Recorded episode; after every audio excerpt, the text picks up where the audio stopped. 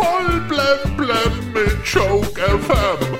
Dein täglicher Comedy Newskick. Heute im Studio. Jojo mit Jochen. Was mich erwundert, wir haben Pfingsten, aber in den Supermärkten gibt es keine Pfingstsüßigkeiten oder Pfingstkostüme. Ach, der Handel hat da einen kompletten Feiertag einfach vergessen auszuschlachten. Der türkische Präsident Recep Erdogan möchte, dass sein Land bei den Vereinten Nationen nicht mehr Turkey genannt wird, weil das auf Englisch auch Truthahn bedeutet. Ab sofort heißt es jetzt Türkei. Ja, ganz schön eitel, oder? Mit einem Truthahn verglichen werden ist doch halb so wild. Was sollen denn nur die Pariser sagen? Fast 10% der deutschen Autofahrer sollen schon mal kurz am Steuer eingenickt sein. Ja, andererseits sind 90% schon mal bei der Steuererklärung eingenickt. Laut einer Umfrage bewegen sich 44% der Kinder jetzt weniger häufig als vor der Pandemie. Wir brauchen also dringend ein 9-Euro-Ticket fürs äh, Fitnessstudio.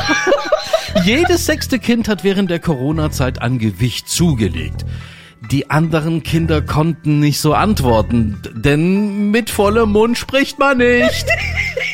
Ähm, Boris Becker, äh, ja, ich äh, habe jetzt mitgeteilt, dass ich keine Rechtsmittel gegen das Urteil und äh, die Strafe einlegen werde. Also Leute, ich brauche die Zeit im Knast ja, um mein Buch fertigzustellen. Nach sechs Jahren Pause hat Bruce Springsteen jetzt für die nächsten Jahre eine Welttournee angekündigt. Bruce Springsteen wird auch gerne der Boss genannt.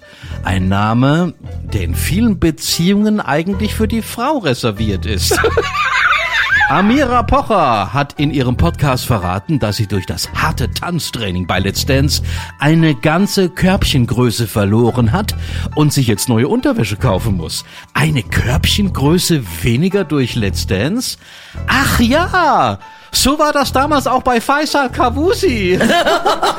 Auf jeden Fall. Voll blem blem auf Joke FM und auf joke-magazin.de.